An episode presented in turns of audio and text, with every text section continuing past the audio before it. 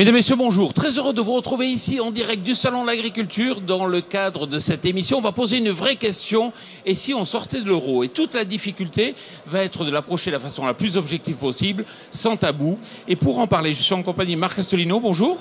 Bonjour. Alors, vous êtes président de l'UPR. L'UPR, en une phrase, c'est L'Union populaire républicaine, un mouvement qui s'est créé le 25 mars 2007, qui appelle tous les Français à se rassembler au-delà du clivage droite-gauche pour sortir la France de l'Union européenne et de l'euro. À ma droite, Xavier Belin, président de la FNSEA, mais je ne sais pas s'il faut vous présenter encore. Mais sur la question de l'euro, ça va être intéressant d'avoir votre avis. Oui. Très directement. Et puis Marc Bajaski, bonjour. Alors, prenez le micro, ça marchera mieux. Euh, vous, vous travaillez au sein de Serre France. Vous allez nous apporter justement une vision objective de, de cette question. Marc Assolino, j'ai une première question. Pour moi, sortir de l'euro, il faut être d'extrême droite aujourd'hui alors, mon prénom, c'est François Asselineau. Bon, non, il ne faut pas être d'extrême droite pour sortir de l'euro. Je vous rappelle, par exemple, qu'il y a quelques semaines, cinq prix Nobel d'économie, messieurs euh, Thomas Sargent, euh, Paul Krugman, Joseph Stiglitz, qui sont trois prix Nobel d'économie américains, plus Christopher Pissarides, un prix Nobel d'économie chypriote, plus Sir James Mirrlees, un prix Nobel d'économie britannique, on fait une tribune ensemble dans le magazine expansion.com pour conseiller aux Espagnols de sortir en urgence de l'euro. Ce ne sont pas des prix Nobel, ces prix Nobel ne sont pas des gens d'extrême droite. De la même façon, le, peuple suédois, le 14 septembre 2003, a refusé par référendum d'entrer dans l'euro.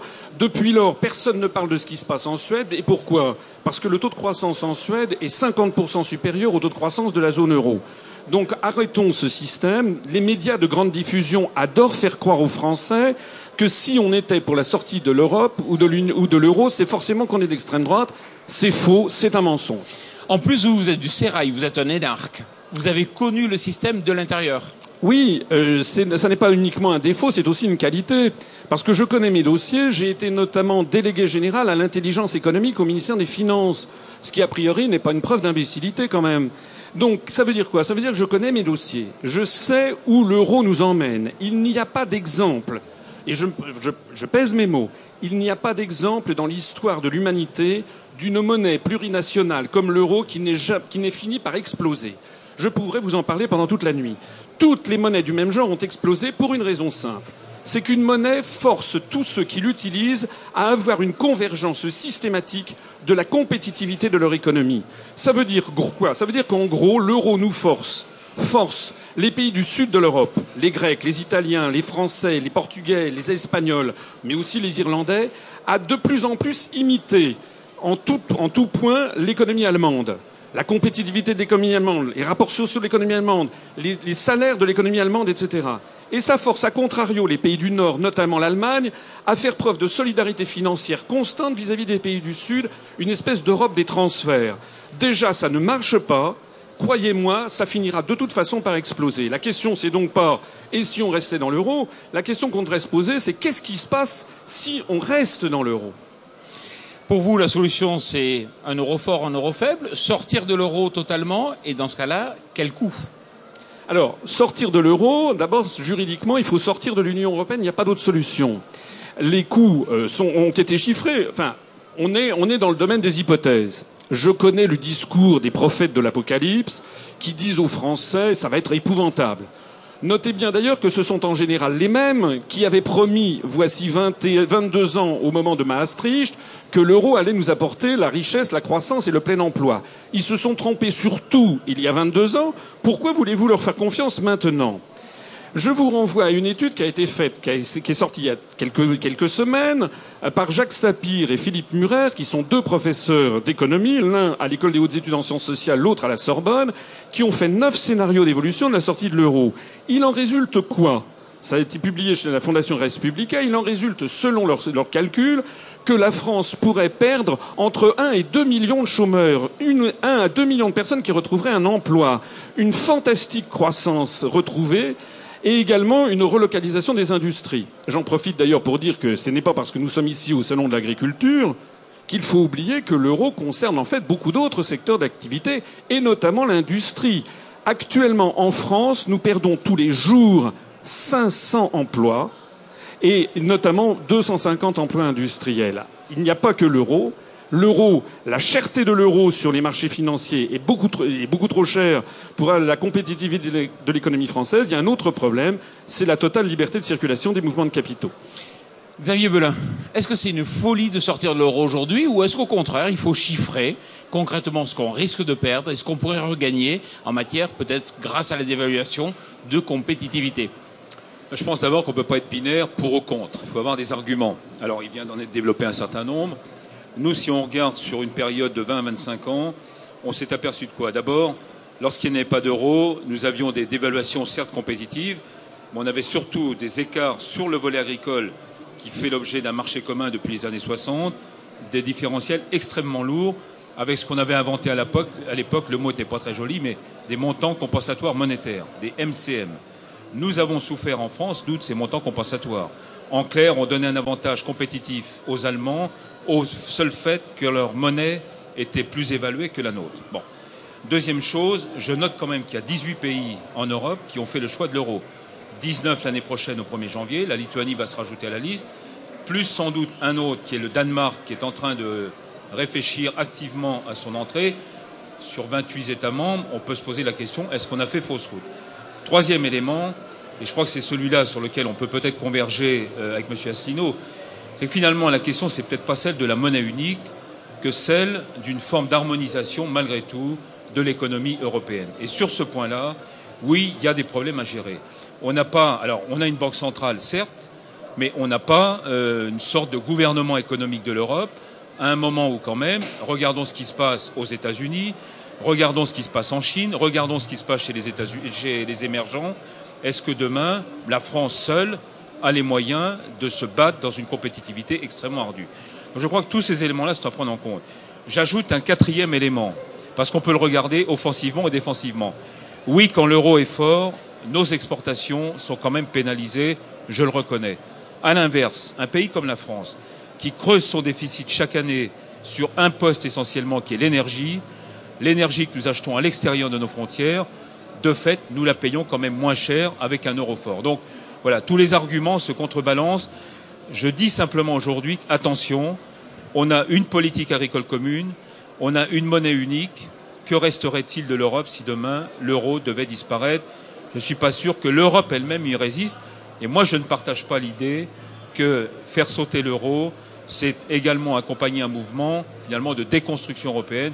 Je pense qu'au contraire, on a intérêt à renforcer cette construction européenne. C'est ce point qui est important. On ne peut pas quitter l'euro sans quitter l'Europe c'est l'article 50 Ça, c'est d'un point de vue juridique que je vous dis. Il n'y a pas de clause de sortie. Ça a d'ailleurs été confirmé par la Commission européenne. Xavier Belin euh, sort un argument que je connais bien, qui est l'argument selon lequel la France serait trop petite. Mais si la France était trop petite, alors que nous sommes la cinquième puissance économique mondiale, que notre langue partage avec l'anglais le privilège d'être une langue parlée sur les cinq continents, que nous avons la deuxième zone économique exclusive maritime mondiale, que nous sommes la troisième puissance nucléaire au monde, que nous avons la première ou la deuxième industrie agroalimentaire mondiale, alors je me demande ce que font les 190 pays aux Nations Unies qui sont plus petits que nous. Allez donc dire à Singapour, qui est grand comme la moitié de l'île de France, de fusionner avec les 27 pays alentours. Allez dire à Israël de fusionner avec les 27 pays alentours. Allez dire à la Nouvelle-Zélande qu'avec 3 millions d'habitants, ils sont trop petits. Ça, c'est un argument qui est un argument fallacieux. Non, du tout. Du tout. Si, c'est un. Si. Je vais vous dire pourquoi. Euh, en dehors de l'énergie, 70 à 75% de nos échanges se font avec l'Union européenne le seul fait d'avoir une monnaie unique est un avantage incomparable. Et ça, vous pouvez pas le nier. Si, je le nie totalement, parce que ce n'est pas parce que nous avons 75% de notre commerce extérieur avec des pays de l'Union européenne que nous ne sommes pas victimes du taux de change de l'euro à l'intérieur même de la zone de l'Union européenne. Parce que les produits qui sont, que ce soit des produits agricoles ou des produits industriels qui sont fabriqués ou produits en zone dollar vont coûter de moins en moins cher. C'est comme ça, par exemple, que Renault perd des parts de marché à l'intérieur de la zone euro parce que les, les automobiles qui sont fabriqués en zone dollar, par exemple des automobiles coréennes, arrivent de moins en moins cher sur le marché de l'Union européenne. Donc ça, c'est un point qui est, euh, qui est tout à fait important à souligner. L'euro pénalise, y compris sur les marchés intérieurs. S'agissant d'ailleurs de la, la du coût de l'énergie. Bon, Xavier Belin est trop averti des évolutions de l'euro pour avoir oublié que l'euro valait 0,85 dollars à la mi-2001, est monté à la mi-2008 à 1,65 et retombé à 1,20 dollars en 2012 et maintenant est à 1,37. Donc l'euro fait le yo-yo. Est-ce que Xavier Belin, vous êtes prêt à faire couper votre main pour me dire que dans, est-ce que vous êtes certain que dans quatre ans, l'euro ne sera pas retombé à un dollar? Donc vos arguments, à ce moment-là, se, retourneront contre vous. Vous êtes en train de nous prouver que ce dont, il, ce dont a besoin un pays, c'est d'avoir la maîtrise de sa monnaie nationale et de son taux de change externe par rapport notamment au dollar. Non, je pense que là-dessus... Euh... Xavier Belin. Moi, je ne peux pas être d'accord là-dessus. Mais vous avez, vous avez la parole. Non, je ne peux pas être d'accord parce qu'on a besoin de stabilité. Or, encore une fois, euh, les variations que vous exprimez, elles sont du fait d'abord et avant tout du dollar dont on sait la manipulation par les Américains, comme euh, du yuan chinois dont on sait la manipulation par le gouvernement chinois. La stabilité de la zone euro, de mon point de vue, elle est menacée aujourd'hui par un autre phénomène qui est l'absence de politique économique concertée. Si demain, et c'est pas être sur le, doigt sur la couture du pantalon, si demain France, Allemagne, avec les autres pays de la zone euro, ont une vraie convergence sociale et économique, vous verrez que l'euro sera de plus en plus attractif et de fait nous permettra de regagner les parts du marché que nous perdons aujourd'hui. C'est ça, moi, qui m'importe. Ce n'est pas un problème de monnaie, c'est d'abord un problème de comportement euh, des, gouvernements, et en particulier des gouvernements européens. En, fin connaisseur du traité européen, vous savez que l'article 282 du traité sur le fonctionnement de l'Union européenne interdit à la Banque centrale d'obéir, à la BCE d'obéir au, gouvernement et ne lui fixe que comme seul objectif la lutte contre l'inflation. Elle n'a absolument pas du tout d'objectif de taux de change externe. C'est la raison pour laquelle l'euro connaît ses évolutions erratiques vis-à-vis du dollar, justement. Allez-y, et après on, juste, on donnera la parole à notre troisième invité quand même. Mais non, c'est pas l'Europe aujourd'hui qui décrète notamment du taux d'endettement des États. Si la France aujourd'hui a un déficit public, un taux d'endettement comme elle le connaît, c'est pas la cause de l'Europe. C'est bien parce que nous avons une gestion interne aujourd'hui qui n'est pas satisfaisante. Et heureusement qu'il y a l'Europe des fois pour nous ramener à la réalité, je crois. Sinon, on sera encore pire. C'est plutôt un garde-fou intéressant de ce point de vue-là. Alors, si vous me permettez, alors effectivement, dans le public, il y a beaucoup de vos fans, donc c'est pour ça que vous êtes très applaudis. Il faut le, faut bien le préciser. Euh, Marc concrètement, au niveau de l'exploitation agricole, pour vous, comment cela vous apparaît-il cette sortie de l'euro hypothétique? Au final, ici, on est au salon de l'agriculture, donc c'est intéressant de se poser la question du point de vue de l'exploitant agricole. Quel est euh, l'intérêt pour lui d'une éventuelle sortie de l'euro?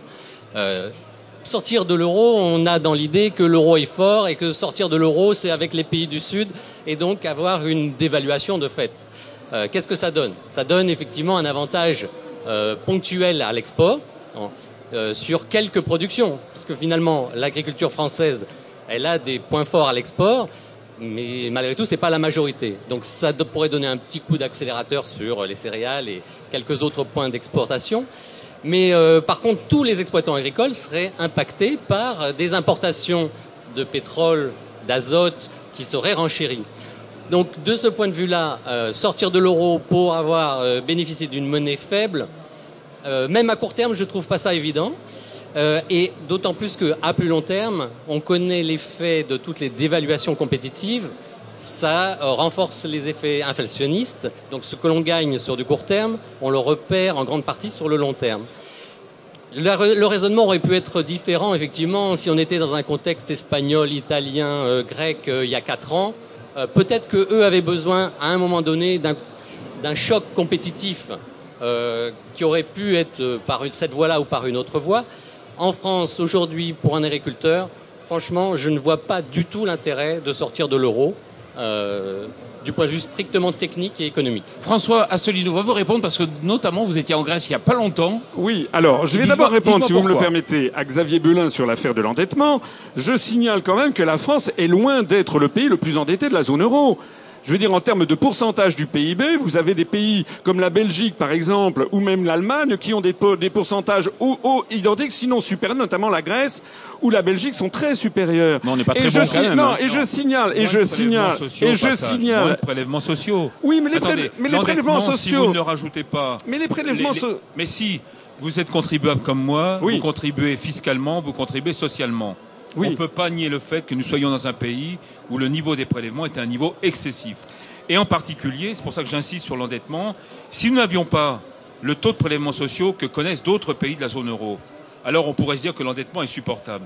Mais aujourd'hui, il ne l'est pas parce que nous avons déjà une base sociale qui est extrêmement forte. Oui, mais cette affaire des prélèvements sociaux, je suis désolé de le dire, nous ne sommes pas les champions du monde. Le Danemark, la Suède, la Norvège ont des prélèvements sociaux en pourcentage du PIB qui sont supérieurs à la France, et ces pays se portent quand même beaucoup mieux que nous. Pourquoi? Parce qu'ils ont gardé leur monnaie nationale. Donc ça n'est pas ça n'est pas un argument, euh, ce n'est pas un argument solide. Il se trouve que les Français ont toujours, depuis très longtemps, eu des prélèvements sociaux supérieurs à la moyenne. En 1900, le prélèvement social en France était de 19% du PIB, ils étaient de 6% aux États-Unis. Déjà à l'époque, la France avait des prélèvements sociaux très importants. Je ne suis pas un, un apôtre hein, de l'augmentation sans cesse des prélèvements sociaux. C'est bien, c'est bien, non, non, non, non, non, non, ça n'est pas, c'est bien entendu. Ce que je veux dire simplement, c'est que vous avez un impact de la monnaie qui est extrêmement important. Et puis, euh, le, représentant de, C, de CR France euh, nous explique que ça pourrait effectivement renchérir le coût des intrants, comme on dit, euh, pour, pour une exploitation agricole. Oui, c'est vrai, mais c'est exactement ce qui s'est passé entre 2008 et 2012. Lorsque l'euro est passé de 1,65 à 1,20, ça représentait 25% de perte de l'euro par rapport au dollar. Donc ça s'est bien passé. Ce qu'il faut bien comprendre, c'est que si nous avons... gagne d'un côté, on perd de l'autre. Ce qu'il faut bien comprendre, c'est que si nous avons une dépréciation monétaire qui se produit, il y a d'autres phénomènes induits en termes macroéconomiques qui se produiront. Je citais tout à l'heure une étude qui a été faite par deux économistes chevronnés qui montre que nous aurions un formidable taux de croissance supplémentaire en 4 ans de plus 8 à plus 21% sur 4 ans.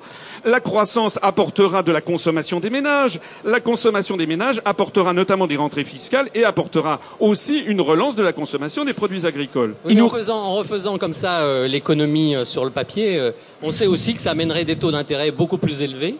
et donc, enfin on peut tout construire sur le attendez, moi je suis quelqu'un, excusez-moi, moi j'ai un bon sens paysan. J'en parle avec Xavier Belin. mais oui, on est originaire du même département. Bon, moi mes arrière-grands-parents étaient, étaient des, gens du Loiret. Euh, quelqu'un qui a du bon sens, qui ne regarde pas les choses comme un technocrate, il se dit quoi? Est-ce que la France se porte mieux maintenant ou elle se portait mieux pendant les Trente Glorieuses? C'est une question. Xavier Belin, pour Nous sommes le nombre de... Attendez, ce raisonnement-là, vous pouvez le tenir dans beaucoup de pays du monde en ce moment. Bon. On n'est pas, on n'est pas dans les pays émergents, on est dans les pays développés. Oui, chez les émergents, c'est ce que je dis. Vous choisissez une période. Euh, pourquoi pas remonter alors après euh, à l'entre-deux-guerres euh, Non, mais c'est vrai que l'Angleterre se porte pas mal là actuellement. ça veut dire Et elle n'a pas l'euro pourtant. Le fait d'avoir eu un franc qui fondait par rapport au Deutsche Mark de 1949 à 1999, on est passé de 0, un Deutsche Mark valait 0,80 en 1949 0 francs 80, enfin c'était 80 centimes, bon, 0 francs 80, il était monté à 3 francs 50 en 1999 lorsqu'il s'est fondu dans l'euro. Donc le, le Deutschmark s'est continuellement apprécié par rapport au franc. Et alors, c'était la période où les Français se sont considérablement enrichis. Il faut bien que les Français comprennent qu'il n'y a pas de corrélation entre la valeur externe d'une monnaie et l'enrichissement d'une nation. Ça, c'est extrêmement important à comprendre. Alors, il nous reste deux minutes. J'ai envie de consacrer ces deux minutes à vous poser quelques questions un peu directes. On vous connaît peu aujourd'hui. Pourquoi dites-vous que les médias vous invitent pas? Parce que c'est un fait. Mais pourquoi? Mais écoutez, il faut leur demander. Moi, je, je, je, passe mon temps à demander aux médias d'être. Je crois que vous savez que les médias de grande diffusion, parce que je passe beaucoup dans les, dans, sur Internet, notre site upr.fr, upr.fr, j'insiste. Je crois qu'il l'a entendu. Eh bien, il est actuellement, selon Alexa Ranking, est le deuxième site politique le plus visité au monde parmi les partis politiques français. Je crois que pour beaucoup de journalistes, il y a des journalistes qui parfois regardent ça d'un petit peu loin. Ils ont le sentiment que si on veut sortir de l'Union européenne et de l'euro, alors c'est qu'on est d'extrême droite. Non, la réponse est non. D'ailleurs, le Front National ne propose ni la sortie de l'Union européenne, ni même la, sortie de hein. l'euro. Non, mais Mélenchon, lui, veut rester dans l'Union fédérale. Non. non, non, attends. Il a dit, d'ailleurs, il a traité de maréchalistes ceux qui voulaient rester, et qui voulaient sortir de l'euro. Nous, nous avons un mouvement qui rassemble les Français de tous les horizons avec d'ailleurs plutôt une majorité de Français de gauche, sur un programme qui d'ailleurs directement inspiré de celui du Conseil national de la résistance. C'est peut-être réducteur, mais qu'est-ce qui vous sépare aujourd'hui de Nicolas Dupont-Aignan, qu'on va recevoir dans, demain, je crois, dans quelques jours? Eh bien, allez sur son site, regardez son programme, comme pour Madame Le Pen, regardez leur profession de foi de 2012.